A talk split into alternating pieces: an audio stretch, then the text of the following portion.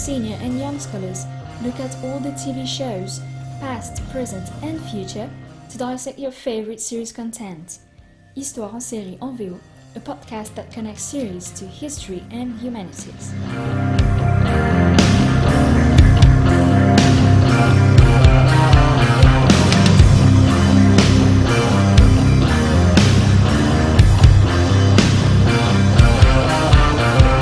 Welcome to Histoire en série en VO, a podcast created by Nicolas Charles and Johan Chanoir. I'm Morgan Julia, and today I'll have the pleasure to talk with Luca Cantinelli, a PhD student at the Laboratoire d'études du monde anglophone at Aix-Marseille University. Luca Cantinelli's current research focuses on Maya Angelou's and Toni Morrison's non-fictional work. Today, Luca is going to talk to us about the TV show Lovecraft Country. Hello, Luca. How are you today? Hello, Morgan. Uh, I'm fine, thank you. Thank you for having me. It's a pleasure. First, may I ask you, why did you choose this show?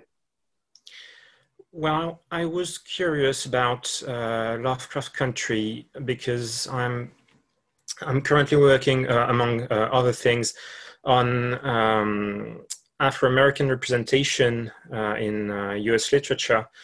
And um, what I, to be honest, I also really like uh, um, H.P. Lovecraft as a writer, and um, I thought uh, this might be a good match between the two. Well, that's a very good answer, a very good reason. So please uh, enlighten us about Lovecraft Country. Thank you. So today I will talk uh, about uh, Lovecraft Country, so a TV show uh, which is based on Matt Ruff's novel, uh, novel published in 2016, uh, which shares its title with um, the, the, the, series. Um, the series are developed by uh, Misha Green and um, the show dates back uh, to last year, so it's a, a very recent take on H.P. Lovecraft's uh, work. Um, Lovecraft is uh, a very important name in the field of weird fiction, and there are a lot of things I would like to say about him, but I'll just say a few words of introduction. He was uh, a 20th century uh, American writer who was born, raised, and dead uh, in Providence, Rhode Island he's one of the of the forerunners of weird fiction writing, which goes uh, a lot farther than than the generic term science fiction. Um, and as a matter of fact, he was the, the, the, father of his own subgenre, which is cosmic fiction. And uh, he's still today uh, the, the, the, main name uh, associated to it. Okay. Could you maybe tell us a little bit about cosmic fiction? Um, yes, so uh, cosmic, fic- uh, cosmic fiction, uh, and uh, in Lovecraft's case, uh, cosmic horror fiction, uh, focuses on what lies beyond um, beyond the human ability to understand, to to, to conceive. so on on man's smallness in the face of entities of untold proportion and power. And one of the best illustration of such a subgenre um, is um, well, the opening from H.P. Uh, Lovecraft's uh, Call of Cthulhu, uh, and I quote, the most merciful thing in the world, I think, is the inability of the human mind to correlate all its contents. We live on a placid island of ignorance in the midst of black seas of infinity, and it was not meant that we should voyage far. Then, could we say maybe that the core of Lovecraftian literature is to put the readers in a situation where they have to face the limitations of their understanding of their own lives and the world that surrounds them? Well, um, yes, it, it's, it's, it's quite interesting because um, not only uh, does it raise, uh, yes, the, the question of um, of one's own place in, in the in the cosmos for the reader, but uh, also, um, and uh, I wish I had time to, talk about that. Um, Lovecraft himself was very aware of um, of his own um, inconsequence of his own smallness uh, in uh, the society in which he lived, uh, and um, cosmic fiction, so which is linked with cosmicism, um, is uh, is quite important to to um, to keep in mind when uh, we read uh, Lovecraft to to to to um, have a better grasp of uh, Lovecraftian horror. And uh, well, the influence of uh, Lovecraft's fiction pervades um, the works of countless writers, but not only writers, illustrators, filmmakers, and even more recently, board game designers. And even people who are not acquainted with his work may have heard of um, his 1920th short story, uh, I've just quoted, uh, The Call of Cthulhu. So Cthulhu being the creature featured um, uh, in the story, and well, it became uh, the, the, the figurehead, uh, as it were, of uh, Lovecraft's universe. Um, so now about Green's show. So um, Lovecraft Country follows uh, the story of uh, an Afro-American family um, in the 1950s, uh, which was uh, a, a, period um, in which racial segregation was particularly strong, but also a, a period of uh, vigorous protest um, when, when the fight for Black civil rights won significant victories. for instance, um, Brown against the Topeka Board of Education uh, on the um, constitutionality of racial segregation in public schools, or um, the, the 1957 Civil Rights Act uh, concerning the, the voting process. And uh, the, the show uh, follows um, the character of um, Atticus Freeman, uh, portrayed by uh, Jonathan Majors, um, an Afro-American veteran from the, the Korean War who goes looking for his missing father in the state of Massachusetts. Uh, so Massachusetts, an area, uh, an area in which a number of Lovecraft stories uh, are set, hence the name uh, Lovecraft Country. Um, and to protect his family and friends, Atticus faces uh, a cult of white sorcerers aiming to achieve immortality by using his blood um, and um, an old family secret. Uh, I won't uh, spoil everything. Um, and along with uh, with the characters, uh, the viewer goes on on, on a journey through uh, the segregated United States, uh, witnessing um, all its horror and all its madness. And the the historical context is um, crucial here um, there's uh, an episode uh, which is um, dedicated to uh, the 1921 Tulsa massacre. Uh, uh, so a, a, a dark event in um, in U.S. history, and the the massacre is actually depicted on screen. so um, that's one thing, and also there are references to to the murder of young Emmett Till in 1955. So um, uh, again, um, the, the, darker aspects uh, of uh, of the 1950s, and giving a voice to uh, an Afro-American family in such contexts um, and under a Lovecraftian prism is, uh, I think, particularly significant when uh, we take into account the, the, the problematic aspects of um, H.P. Lovecraft, not only of, of the man, but also of his work. Could you maybe develop a little bit about this problematic aspects? Well, uh, I am referring to um, Lovecraft's um, racism uh, and hatred for what he considered foreign for what, for what he considered alien. And uh, yes, the, the, the, word alien uh, is uh, important here. um, for instance, uh, the show mentions uh, Lovecraft's 1912 uh, poem entitled uh, On the Creation of Niggers. And um, so you can see how uh, this is problematic. And well, my point here is not um, so much to discuss this racism in itself, the, the, um, the hows and, and, and whys of it, uh, and the whys, I mean, it's, there's uh, no justification whatsoever anyway mm-hmm. but uh, rather to to explain how uh, remodeling uh, the, the racial theme in an adaptation of uh, Lovecraft's universe adds uh, a significant depth to to it. And uh, well, adapting Lovecraft is never easy. You can't you can't just add um, a few tentacles and um, sprinkle existential dread and, and call it a day. You you have well, there's an there's an essentially a Lovecraftian touch uh, that is um, particularly difficult to, to render on screen. Why is it so difficult? Could you maybe give us some examples of Lovecraftian adaptations? Well, in spite of, of uh, this difficulty I was talking about, uh, there were several noteworthy uh, cinematic adaptations uh, that have been directed. Uh, the first official one uh, was um, an American international picture entitled The Haunted Palace, so which was released um, in, in 1963. Uh, it starred Vincent Price and, and Lon Chaney.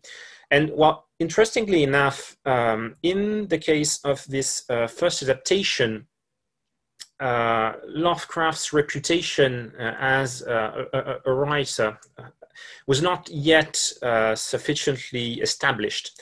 And uh, the, the, production, the production team uh, took uh, precautions.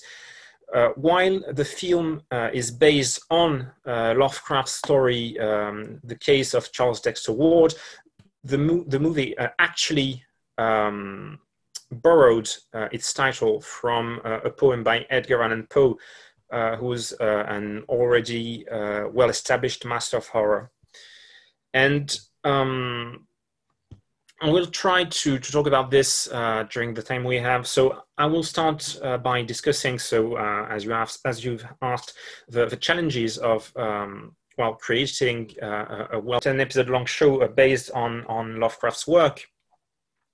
Uh, a work that is known for its peculiar atmosphere rather than for its action and well uh, all, all the creative choices that it entailed um, then, in a second time, uh, I will argue that uh, Lovecraft Country is not merely uh, an adaptation of Lovecraft's universe, but uh, a subversion that somehow managed to do the original material honor. And I will end uh, the discussion by um, elaborating uh, on what I believe is at the core uh, of uh, Lovecraft Country. That is to say, to reflect on what makes us humans and what makes us uh, monsters, because the line between the two is uh, far from being clear cut. So um, yes, my, my, first point uh, about uh, uh, adapting Lovecraft on screen. Um, well, how to adapt Lovecraft on screen? As you as you may know, um, uh, well, a, a, number of uh, writers have uh, expanded um, Lovecraft's vision through their own literature. So what is known by the fans as the Cthulhu mythos, but um, as I've said, uh, his influence has spread much beyond the field of literature. And Lovecraft has had a tremendous uh, impact on, on, on, pop culture as a whole. And uh, this uh, impact was also a, a visual uh, impact. Um, and there are uh, countless comics, visual novels, and movie adaptations based on Lovecraft and well, each has its own take on on Lovecraft's work, but there are usually some fixtures and, and, and topoi. Could you maybe tell us uh, some of these uh, fixtures and topoi? Well, generally, uh, it's um, yes, it's a bit it's a bit cliche. It's it's the archetypal uh, squid monster that we all have in mind when, when we think Lovecraft. True. And um, well, most of the adaptations um, have managed to to um, insist uh, on on yes the the cosmic dread that is so uh, specifically Lovecraftian. And so one of the main difficulties uh, to adapt Lovecraft on, on screen, well, it would seem, according to, to several directors, uh, is due to the, the very nature of, of uh, the, writer's, the writer's work. Because uh, the essential horror in, in Lovecraft fiction lies uh, in the fact that it can barely, if at all, uh, be described. So described, let alone uh, represented on, on, screen. And it is uh, revealing that uh, Lovecraft himself uh, did not want his work to be adapted on screen. he said, and um, I'm quoting Lovecraft here, I shall never permit anything bearing my signature to be banalized and vulgarized into the infantile twaddle which passes for horror tales amongst radio and cinema audiences. yes, so while Lovecraft um, sometimes uh, tried to uh, offer detailed accounts of, of the physical appearance uh, of uh, his creatures, these accounts are um, they are confronted to to the unspeakable quality of what they intend to describe. Uh, because merely seeing these creatures would mean uh, for the character to go instantly mad. And um, the, the significant number of audio adaptations when compared to uh, visual adaptations, um, so especially in, in the in the um, well in the beginning, uh, is not so uh, surprising to the extent that, uh, well, um, as I said, Lovecraft fiction uh, developed uh, atmosphere rather than action. And that is also why uh, several um, several filmmakers acknowledged the, the, difficulty to, to adapt it on screen, because while much of the horror it conveys is um, well either suggested or, or, or hidden. And uh, as a consequence, uh, illustrators uh, and uh, directors are faced with an artistic choice. Relying on an eerie, typically Lovecraftian atmosphere at the cost of action, on the one hand, or trying to actually display the horror in full view and thus taking the risk of uh, downplaying the, the, the, Lovecraftian quality of uh, these creatures, uh, supposedly too uh, awful uh, to be seen. Um, and um, it has been done uh, in, um, in, in, a, in a number of cases. So with uh, the, the aforementioned cliche of, of the giant squid as the archetypal uh, Lovecraftian monster, that, that's one of the risks. Well, Lovecraft Country uh, seems to have taken a, a safer uh, middle road as they did not attempt to represent the more unappealing creatures of uh, the, the, Lovecraftian roster. Uh, the show chose to convey horror in other ways, so staying from uh, straying from the um, the archetypal uh, Lovecraftian pattern. For instance, uh, through ghosts, through Ouija boards, and uh, legendary creatures such as the Kumiho, uh, a nine-tailed fox spirit from uh, Korean folklore. Then can this can the show still be called Lovecraftian, or does it merely use the power of his name since it does not follow exactly uh, what Lovecraft was doing in his work? Well, um, I believe uh, that uh, Lovecraft Country is still very much uh, Lovecraftian uh, in its own way, as uh, the essentially horrific aspect of Lovecraft's universe well, is not so much hideous creatures, but yes, this um, cosmic dread, this existential dread, and the series has more than its own share of it.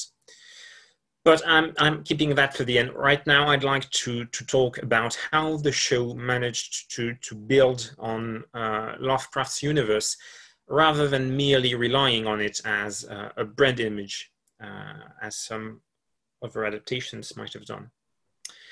Amazing. Um, and, and, and, yes, that, that's my, my second point, uh, which is about uh, broadening uh, Lovecraft's universe, and, and, and that in more senses than one. so, after his death, uh, Lovecraft had his own cult of writers who wished to, to contribute to, to the universe he had created. And each adaptation added something to it uh, helped uh, expanding it so through various, uh, various creative choices.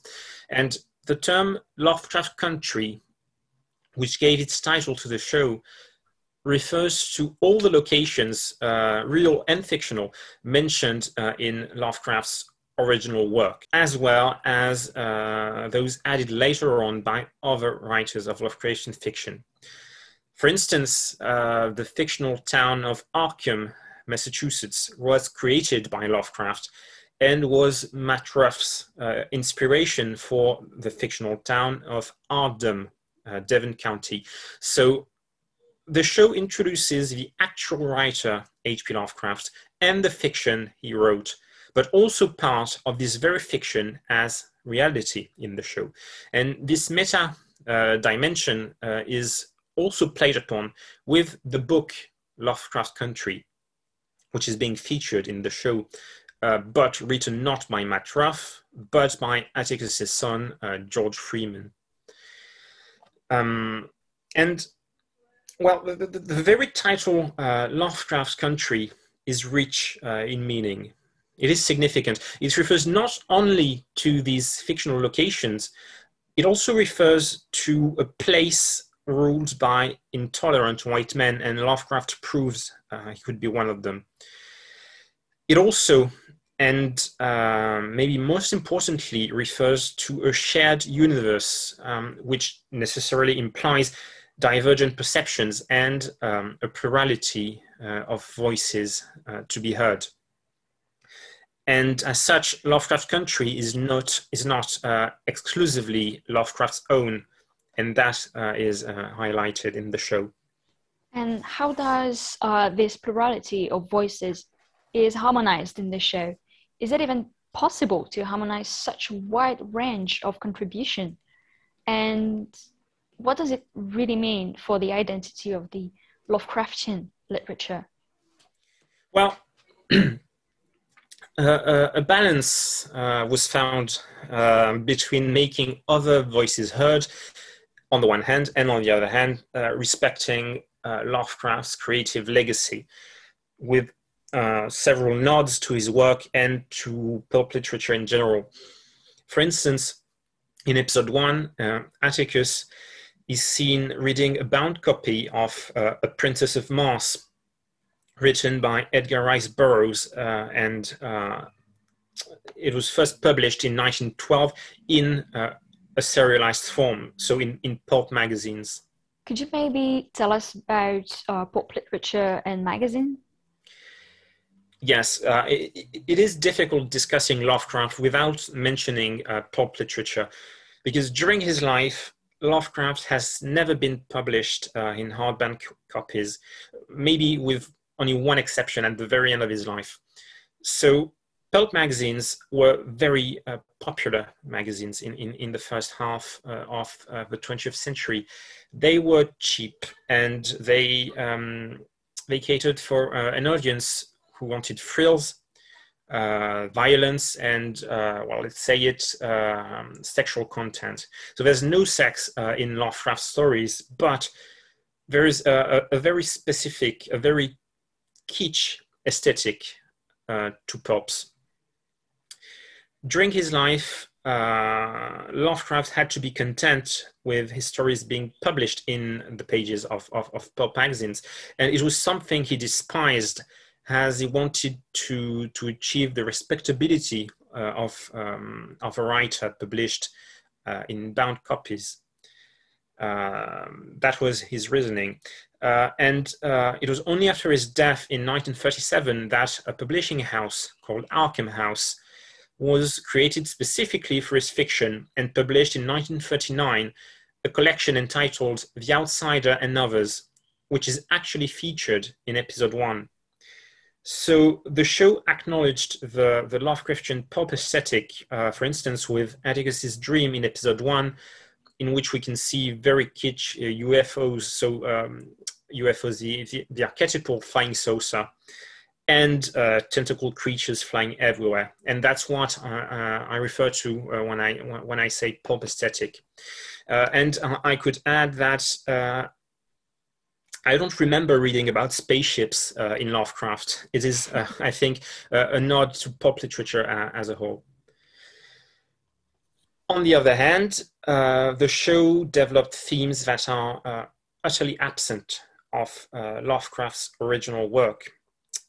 So I- am thinking of money, of sex, and the matter of sexual orientation, which are recurring themes in Lovecraft country. I could also mention religion uh, because Lovecraft was uh, a staunch atheist. And uh, apart from The Dream in the Witch House, I can't think of any story in which to find uh, some form of biblical intertextuality. Um, his monsters have nothing to do with demons, and uh, his cosmicist philosophy resides outside of faith. However, in episode two, uh, mention is made uh, of the order of beings in the universe, so uh, as sanctioned by divine order, with everyone and everything in its place. So that being achieved through uh, the power of naming. So um, in the Bible, uh, Adam naming the beasts. And the ultimate power in the show lies in a, in a grimoire called the Book of Names. So in, in Lovecraftian fiction, uh, the best known tome of forbidden law and accursed knowledge is uh, the Necronomicon. But uh, in the show, a special emphasis is made on the power of naming, and I believe it is significant. It belonged to, to the slaveholders uh, who erased their slaves' identities to, to, replace them by new ones. And during the, the, the Jim Crow era, uh, the the order of beings in society was uh, dictated by white people. And that may also be why Lovecraft's country is about initiation, about um, finding one's identity uh, and one's place in the universe, as it is the case for uh, the character of uh, Hippolyta uh, in uh, episode 7, when through um, astral projection, she's able to live multiple different lifetimes for instance, as uh, a dancer for Josephine Baker, as a, a Dahomey Amazon, or as a heroine of sci-fi pop magazines. And uh, she realizes she exists in a world where, and I'm quoting her, I can name myself anything. It's fascinating. And, I'm sorry. thank you. I, I, I think the, the, the show is, is quite interesting um, the the racial issue is central uh, to the show. Um, and for instance, um, Gil Scott Heron's 1970 uh, poem "Whitey on the Moon" can be heard uh, at the end of episode two. So the poem criticized uh, the money that was spent on the moon landing. Uh, so a money that could have been used to fight poverty and marginalization instead. And the poem is recited in uh, a voiceover during a scene in which a cult um, of wealthy white sorcerers intend, uh, intends to, to use Atticus's blood to complete uh, their ritual. It appears quite ironical because usually in, in, in Lovecraft's work, the uh, typical cultists uh, are colored people uh, whose culture is automatically assimilated to eldritch and bloody rituals. And here it is the opposite that, that, takes, that takes place. And when Lovecraft offered such obvious monsters as his uh, great old ones, it is interesting and also challenging to, to pause and reflect that monsters do not need to have tentacles and a trillion eyes. And uh, that is what Lovecraft Country invites us to do. And that will be uh, my final focus. In, in Lovecraft Country, monsters uh, put into perspective the inhumanity in human beings, or, or rather, uh, the darker aspects of what it means to be human. Because what is a, a monster? When we call something inhuman, uh, is it not precisely to avoid facing the fact that it is human? Something that no other animal would commit. And the line between human and monster is not self evident. For instance, um, in the show, on the one hand, Atticus, uh, so he's um, he's the protagonist, but he's, he is uh, himself guilty of several war crimes uh, he committed during his service in South Korea.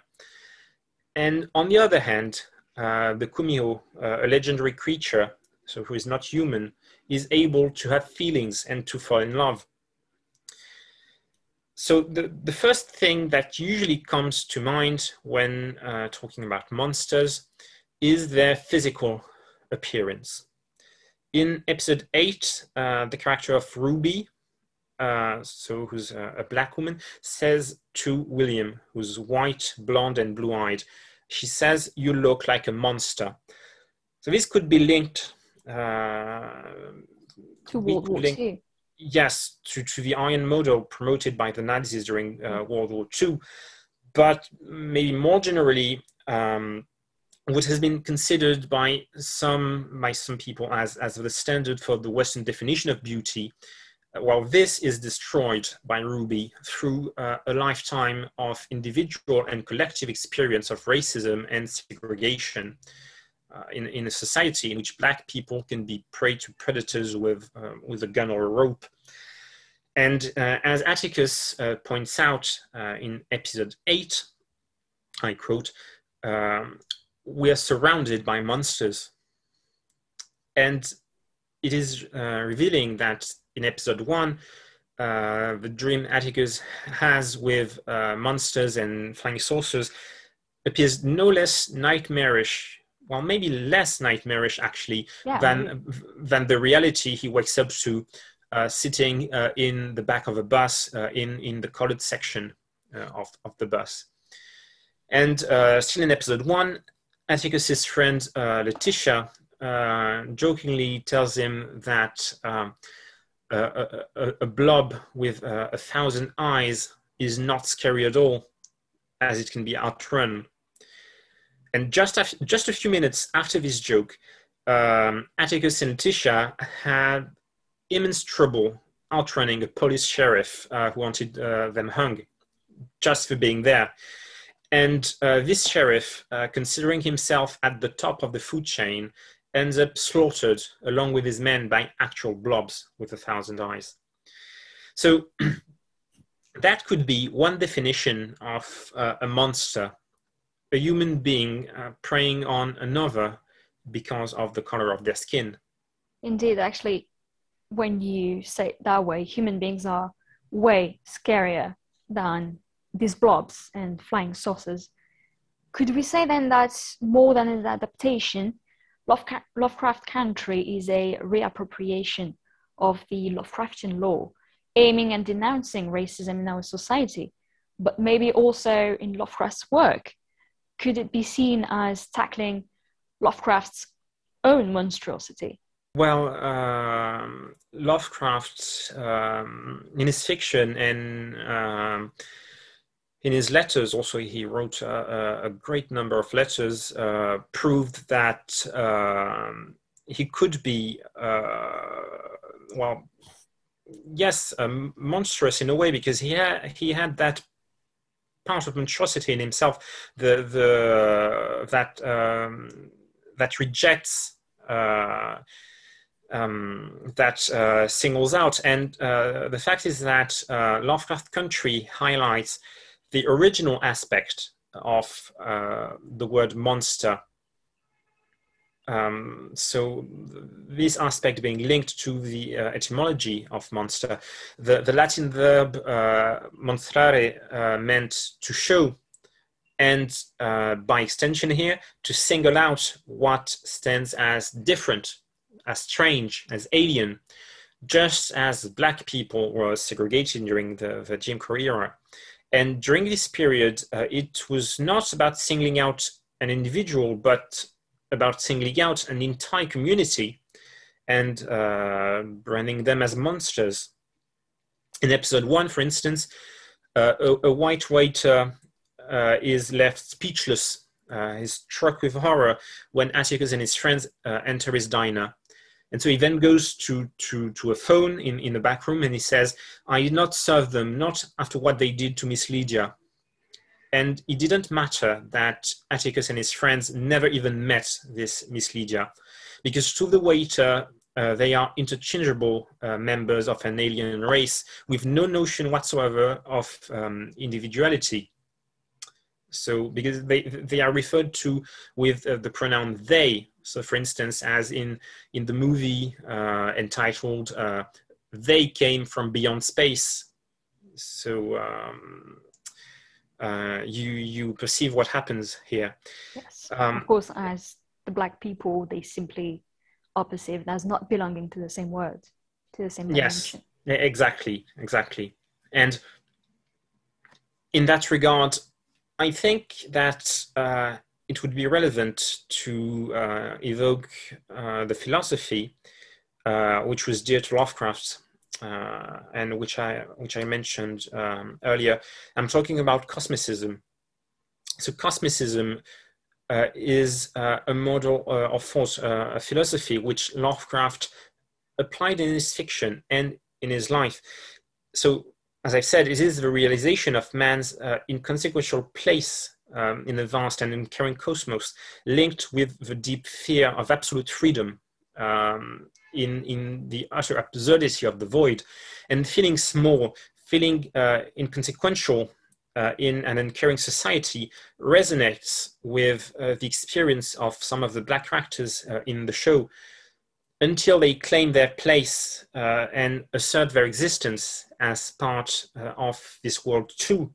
Not so much um, about otherworldly aliens, I think, as it is about what it feels to be treated uh, as an alien in, in one's own country. Wow. Thank you so much, uh, Luca, for this presentation. Uh, this uh, analysis may, makes me want to watch uh, the show. I'm sure uh, the listeners will agree with me. It was very enlightening, and I particularly love the way you develop the prism of racism and alienation in this uh, in this TV show, and this allows us to perceive Lovecraft in a whole new way, which I am sure everyone is going to appreciate. So thank you so much for your time. Oh, thank you. Uh, I'm glad. Thank you very much. Well, everyone, this was Histoire en série en VO, and it was with Luca Cantinelli, uh, thank you so much for listening, and I wish you a great day.